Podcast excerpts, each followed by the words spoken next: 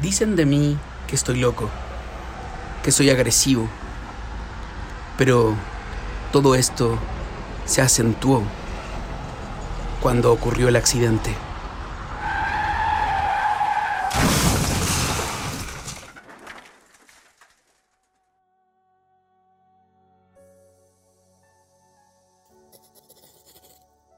He recorrido muchas consultas y mi último psiquiatra me ha dicho que debo sacarlo, que debo escribir sobre ese verano, que debo ser capaz de hablar de ella, de la mujer que tuve por madre, una mujer gorda, bajita y fea y tonta, la madre más inútil que se puede tener. Pero ese verano sus ojos fueron más verdes que nunca. Sus ojos andan por la casa y me miran y susurran. Me hacen pensar y recordar aquel verano en que me dijo que iba a morir.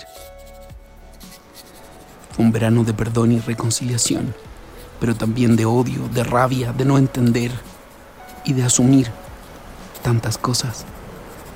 Los ojos de mi madre, los ojos de mi madre eran un despropósito. Brotes a la espera. Los ojos de mi madre lloraban por dentro. Los ojos de mi madre eran mis historias no contadas. Los ojos de mi madre. ¿Cuánto se ha escrito sobre el vínculo materno-filial? ¿Cuánto queda por decir?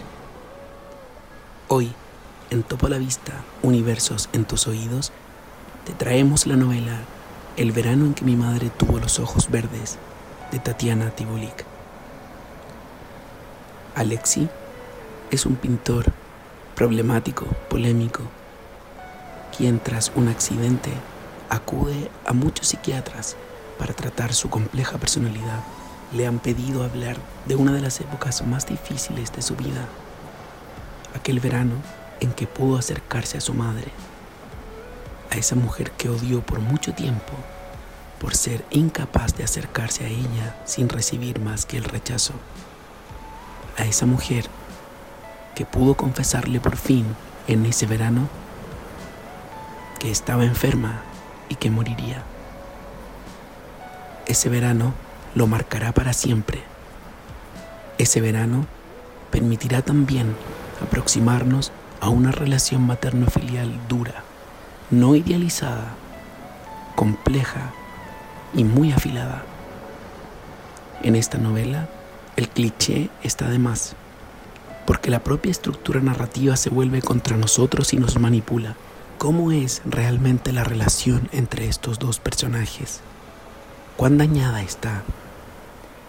es posible que este tiempo final les permita sanar.